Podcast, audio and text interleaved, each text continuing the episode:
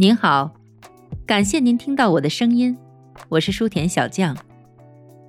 如果说音乐是心灵的避难所，那么书籍则是生命的强心剂。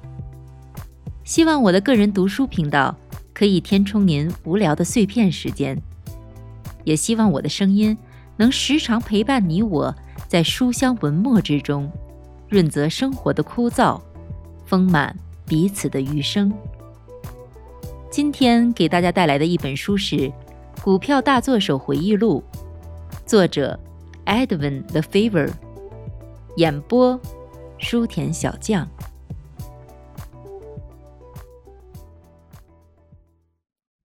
第一章：特立独行的少年赌客，在股价规律性波动中赚钱。我初中毕业后就直接工作了。在一家股票经纪公司做计价员，我精于数字，尤其擅长心算。在学校时，我用一年时间就学完了三年的数学课程。计价员的工作就是把成交数据写在客户大厅的大黑板上。通常，一位客户坐在收报机旁，大声的报出价格。对我而言，无论他报价速度多快，我都能跟上节奏。我对数字非常敏感，这份工作对我来说不是问题。经纪公司还有很多其他同事，如果市场交易活跃，我会从上午十点一直忙到下午三点，根本没有时间去和同事们聊天。不过我对此习以为常，毕竟。上班就应该好好工作，但忙碌的交易并没有阻止我对自己工作的思考。对我而言，这些报价并不代表股票价格，即一股价格是多少美元，它们是数字。当然，这些数字含义深刻，它们在不断变化。我感兴趣的正是这些变化。他们为什么会变？对于这个问题，我不知道，我不想知道，也从来没有想过这个问题。我看到的只是数字的变化，从周一到周五每天五小时，周六每天两小时。我思考的所有问题就是数字在不停的变化，这就是我。开始对股票价格行为开始感兴趣的情形。我对数字的记忆力非常好，对于前一天价格的表现上涨或是下跌，我记得一清二楚。对于心算的喜好，更是让我如鱼得水。我注意到，无论是上涨还是下跌。股票价格总是表现出一定的规律，相同的情形总是在不断重复。这些先例指引我去思考。当时我只有十四岁，但我已经在脑海里观察了不下数百次，自己通过将当天的股价表现与以前的进行对比，检测这些规律是否正确。不久之后。我就开始预测股价的走向，而我唯一的依据，正如我刚才所说，就是股价过去的表现。我脑子里装着股价信息清单，寻找具有规律性表现的股票，然后记下这些规律。比如，我可以判断出在哪个价格买入比卖出更好。股市的战斗每天都在进行，而报价单就是我的望远镜，命中率可以达到七成。早年我学到的另一个道理是：华尔街没有新鲜事，因为投机交易像群山一样古老。在股市中，今天发生的事情，过去曾经发生，以后还会再发生。对此，我一直牢记在心。我想，我在努力记录股价变化的时间以及他们在如何变化。而通过这种方式，我可以将自己的经验转化为收益。我对我的游戏乐此不疲，急切的去预测所有表现活跃股票的上涨和下跌。为此，我买了一个笔记本，把观察情况记录在上面。我并不记录模拟交易情况。许多人通过模拟交易会挣到或者损失几百万美元，但这不会让他们因此趾高气扬或者一贫如洗。我记录自己猜中与否，然后判断可能出现的股价走势，以此确认自己的观察是否正确。这才是我最感兴趣的地方。换言之，我是在验证自己的预测是否正确。通过研究某一天一只活跃股的每一个波动，我可以得出结论：这只股票现在的表现和它之前下跌八点或十点时的表现如出一辙。然后我会记下这只股票和它周一的价格，回忆它之前的表现。再据此预测出它周二和周三应该的表现。最后，我与报价单的记载进行对比，确认自己的预测是否正确。这就是我最初对报价单中的信息感兴趣的情形。从一开始，在我脑子里，股价的波动就与上涨或下跌的趋势联系在一起。当然。股价波动必有原因，但报价单本身不会去关注波动的理由和原因，也不会去做任何解释。当年我十四岁，不会去找报价单问原因；现在我四十岁，仍然不会这样做。某只股票今天如此表现的原因，可能两三天后、几周之后或者几个月之后都不会有人知道。但这有什么关系呢？你和报价单的关系只在当下，与未来无关。原因可以等待，但你必须立即做出行动，否则就会被市场抛弃。我看到这种情况不停的发生。你会记得，货漏管道公司几天前下跌了三个点。而市场上其他股票的价格却大幅上扬，这是事实。在下周一，你发现公司董事会决定进行分红，这是原因。董事们对此事心知肚明，即便他们不卖出股票，至少也不会买入。既然没有内线人士买进该股票，它的价格就没有理由不下跌。我用自己的小笔记本做了大约六个月的记录。每天完成工作后，我不着急回家，而是先记下我想要的数字，研究其中的变化，通过解读报价单寻找股价行为的重复和类似之处。但当时我并没有意识到这一点。一天，我正在吃午饭，一个比我年长的同事找到我。悄悄的问我是否有钱。你要干什么？我问。嗯，他说，我得到一条关于伯灵顿百货非常可靠的内幕消息。如果能找到合伙的人，我就玩一玩。玩一玩？你什么意思？我问道。在我看来，只有那些有钱的大老爷客户才有资格买卖股票。或者靠内幕消息玩一玩，为什么？因为要想加入这个游戏，需要花费成百甚至上千美元。这就像你拥有一辆私人马车，就应该为它配备一位戴着丝绸帽子的马夫。对，就是玩一玩。他说：“你带了多少钱？”他接着问我：“你要多少钱？”如果能拿出五美元，我就能买五股。你如何操作？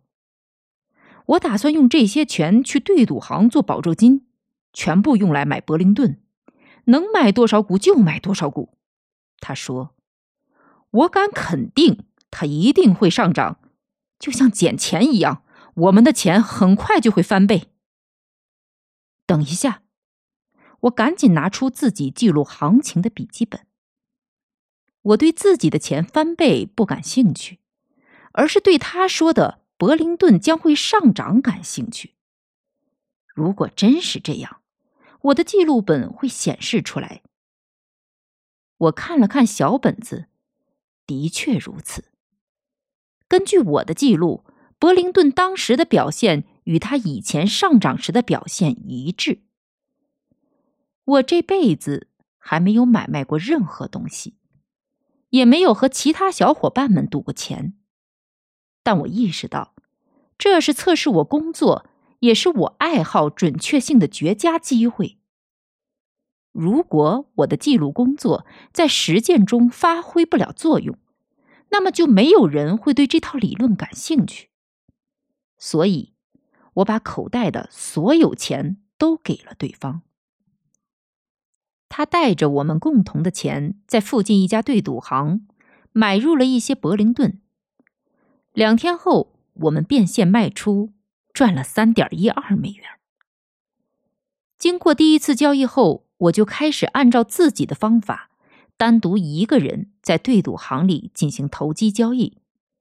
我会在午餐时间去交易，买入和卖出对我而言没有什么区别。我是在自己的体系内交易，而不是去买卖一只喜爱的股票，或者是支持什么观点。我只知道，其中蕴含了数学知识。实际上，我的这套方法非常适合在对赌行操作。在对赌行，一个交易者所要做的就是去读打印机印在报价单上的股价波动。不久之后，我从对赌行里挣到的钱，比从股票经纪公司的工作中得到的报酬要多得多。所以我辞职了。虽然父母都反对，但看到我挣了那么多钱，他们也无话可说。我还是一个孩子，而坐办公室的收入也不高。我独自操作，的确也算做得很不错。十五岁的时候，我挣到了人生的第一个一千美元。我把它放在母亲面前，她显得非常惊恐。而这些钱是我几个月来从对赌行挣到的，还不包括已经拿回家的钱。母亲要我把钱存到银行里，以免受到诱惑。他说，他从来没有听说过一个十五岁的孩子可以白手起家挣这么多的钱。他不太相信这些钱都是真的，感到非常不安。但我没有多想。只是想继续证明自己的预判是对的，用自己的头脑做正确的事情，这就是我的全部乐趣。如果我用十股检验自己的判断是正确的，那么如果我交易一百股，就是十倍的正确。对我而言，拥有越多的保证金，就越能证明我是正确的。这。就是意义之所在。这需要更多勇气吗？不，完全是两回事。如果我只有十美元，并全部用来冒险，与我用一百万美元冒险，另外一百美元存起来相比，前者要更加勇敢。无论如何，十五岁的我。已经靠股票市场过上了不错的生活。我最初在小型的对赌行交易，在这里，有人一次交易二十股，就会被怀疑是乔装打扮的约翰 ·W· 盖茨或者 J.P. 摩根为福私访。那个时候，对赌行很少拒绝客户，因为他们没必要那样做。他们有很多其他方法。可以从客户身上挣到钱，即便客户赌对了，也是如此。这个行当利润惊人，我的意思是，即使合法经营，不耍手段，他们也能从股价正常的波动中吃掉客户的保证金，不需要多大幅度的回调就可以扫光客户四分之三点的保证金。此外，赖账的客户会被逐出游戏之外，没有人再接受他们的交易。我没有追随者，我独立思考，一个人做交易，这是我的独角戏。价格如果朝着我预测的方向发展，我不需要朋友或同伴的帮助；如果朝着相反的方向发展，也没有人会好心的阻止这一切的发生。我看不出有何必要将自己的交易与他人分享。当然，我不缺少朋友，但交易是只属于我一个人的事情。这就是我独来独往的原因。没过多久，对赌行开始对我感到不爽了，因为我总是打败他们。当我走进对赌行，拿出自己的保证金时，他们只是看看，但根本不伸手接钱。他们告诉我，不做我的生意了。就是那个时候，他们开始称呼我为“少年赌客”。我只好不停的更换交易商，从一个对赌行换到另一个对赌行。情况严重到我必须使用假名字，而且开始时要做小额交易，只交易十五或二十股。有时看他们起了疑心，我还要故意亏损几笔，然后再连本带利的赚回来。当然，没过多久，他们发现做我的生意代价太高了，就会告诉我让我去其他地方交易。别妨碍他们老板挣钱。有一次，我在一家大对赌行做了几个月的交易之后，他们就开始拒绝我了。这让我决心在离开之前从他们身上多挣一点。这家对赌行的分店遍布城市的各个地方，有的在酒店大堂，有的在附近小镇。我来到其中位于酒店的一家分店，问了经理几个问题之后，便开始交易。然而，当我按照自己的独特手法交易一只活跃股票的时候，他收到了来自总部的信息，询问交易的对象是谁。这位经理把总部提出的问题告诉了我，我对他说自己。是来自剑桥的爱德华·罗宾逊。他通过电话向上司汇报了这个好消息，但是电话的另一头想知道我长什么样。当经理告诉我时，我说：“告诉他，我是一个长着黑头发和大胡子的矮胖子。”但他并没有按照我的指示去做。之后。他听着总部的电话，开始满脸通红。挂掉电话后，让我赶紧走人。他们跟你说了什么？我礼貌的问他。他们说：“你这个笨蛋，我们不是告诉过你不要做拉里·利文斯顿的生意吗？你还故意让他赚走了我们七百美元。”至于上司说的其他话。他就没有告诉我了。我一个分店一个分店的去试，但他们都知道我的身份。我的钱在他们公司不好使了。甚至我进店去看一下报价板，里面的职员都要奚落我一番。我尝试间隔一段时间，在不同的分店进行交易，结果。仍然没用。最终，我只有一个地方能去了，那就是最大和最有钱的对赌行——大都会证券经纪公司。大都会证券公司的信用评级是 A 杠一，生意做得非常大。在新英格兰地区的每一个工业城镇都设有分公司。他们接受我的交易，我可以买卖股票。几个月来有赔有赚，但最后情况还是一样。他们不会像其他小对赌行那样直接拒绝我的交易，这并不是因为他们有公平竞赛的精神，而是因为他们明白，如果因为一个家伙碰巧赚了一点钱就拒绝这个人的话，消息传出去，肯定会让他们颜面扫地。但接下来，他们使出阴招，要求我缴纳三个点的保证金，而且还强迫我不断增加保证金。刚开始是零点五个点，然后是一个点，最后是一点五个点。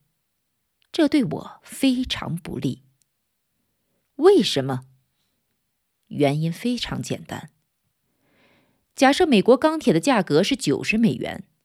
你要买入，你的成交单通常会记载买入十股美国钢铁，成交价九十点一二五美元。如果你缴纳一个点的保证金，就意味着如果股价跌破八十九点二五美元，你会被自动爆仓。在对赌行，客户不会被要求增加更多保证金，而客户。也不会为了挽回一点损失，就痛苦的要求营业员卖出。但是，当大都会证券公司使出卑鄙手段，强迫我增加保证金时，就意味着，如果我以九十美元的价格买入，此时我的成交单上不会写上买入美国钢铁，成交价九十点一二五美元，而是写着买入美国钢铁。成交价九十一点一二五美元。为什么要这么做？我买入之后，这只股票可能会上涨一点二五点。但即便如此，如果我平仓的话，仍然会赔钱。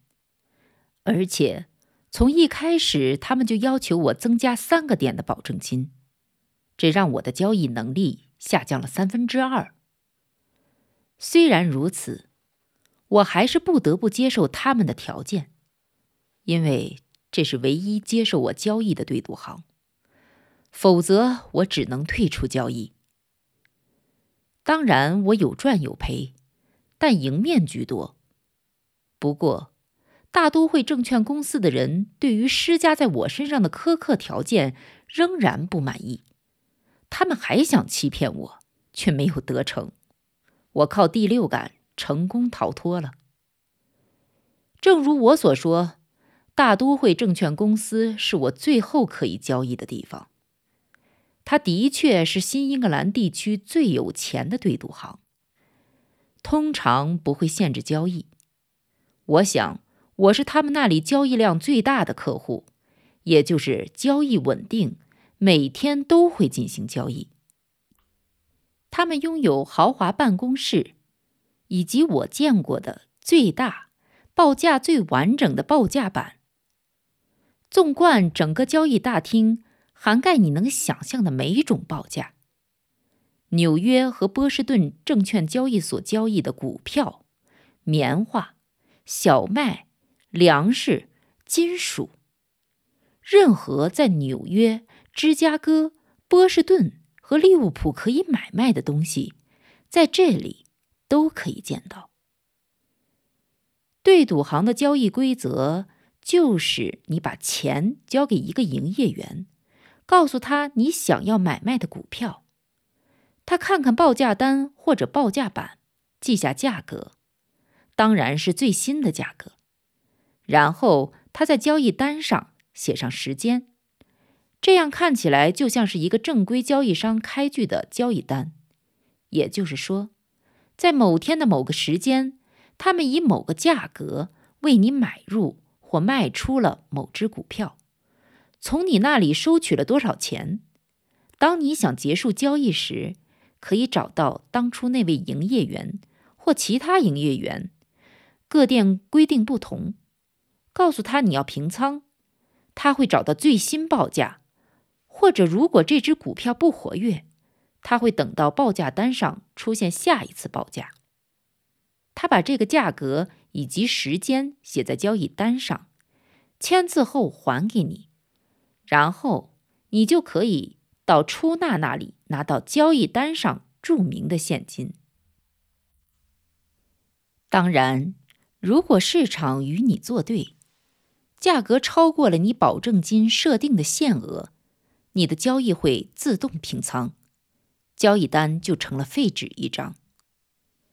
在规模较小的对赌行，少到可以进行五股股票的交易，交易单是买和卖颜色不同的小纸条。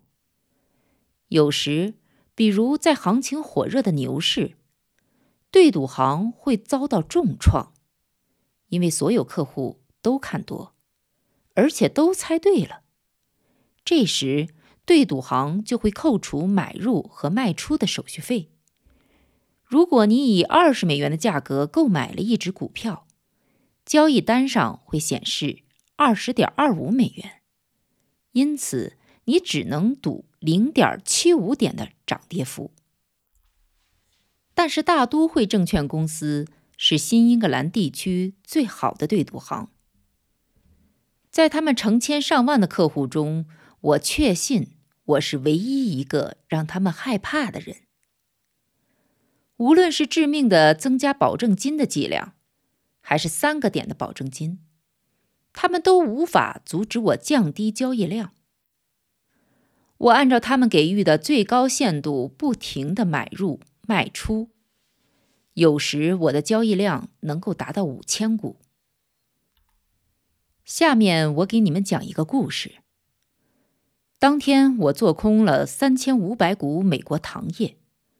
手里握着七张沉甸甸的粉色交易单，每单五百股。大都会证券公司使用的是留有空白的大张交易单，他们可以在上面填写追加的保证金。当然，对赌行其实从来不会要求增加保证金，保证金越少，对他们越有利。他们需要靠你爆仓来赚取利润。在小一点的对赌行，如果你想追加保证金，他们会重新为你出具一张交易单，这样就可以再收取你一次买入手续费。而且每增加一个点的保证金，他们只给你零点七五个点的涨跌幅。这就像是再做一次新交易，他们还要再收取一次卖出的手续费。好吧。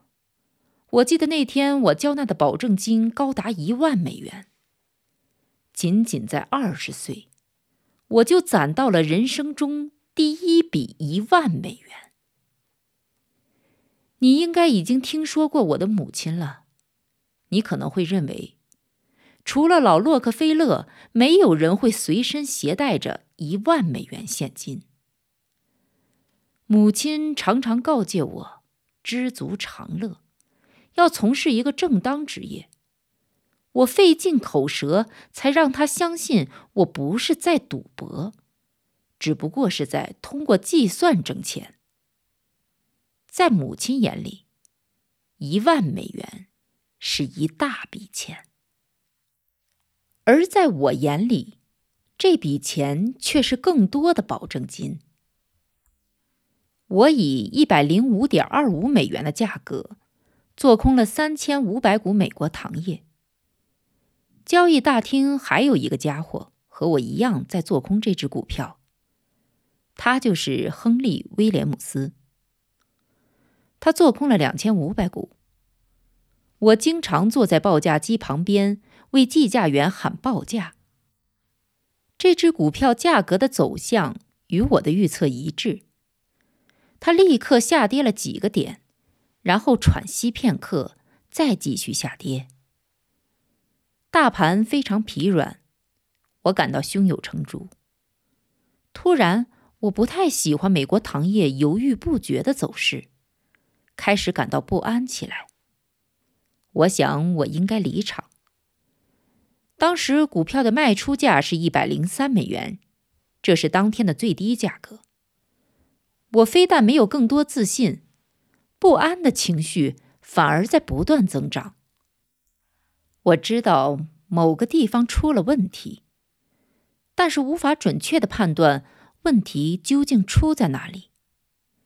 如果山雨欲来，而我却不知来自何处，那就无法做好防护。既然如此，我还是离场为妙。你知道，我不会盲目行事，我不喜欢这样，也从来不会这样。即便是在孩提时代，如果要确定做某件事情，我也一定要知道原因。但这一次，我无法给自己一个确定的理由，而且内心的不安不可抑制。我招呼来一个认识的同行大卫怀曼，并告诉他。大卫，你坐在我的位置，我想让你帮个忙，在你报出美国糖业的下一个价格前，稍等片刻，可以吗？他同意了。然后我起身把报价机旁的位置让给了他，让他为计价员喊出价格。我从口袋里拿出那七张美国糖业的交易单，走到柜台前，在那里。当你平仓时，营业员会为你签发交易单，但我真的不知道为何要离场，所以就只是靠着柜台站在那里，手里紧紧攥着交易单，不让营业员看见。很快，我听到电报机滴答作响，我看到交易员汤姆·伯纳姆迅速转头听了起来。此时。我有一种不祥的预感，所以决定不再等了。正在这时，大卫怀曼开始喊“糖”。在大卫完成报价前，我立刻闪电般的把交易单丢给柜台前的营业员，并且大喊“平仓美国糖业”。所以。这家对赌行不得不以上一个报价平仓我买入的美国糖业。结果，大卫喊出的价格仍然是一百零三美元。根据我的判断，美国糖业这时候应该已经跌破一百零三美元了。电报机的异常声音让我感到有人在设圈套。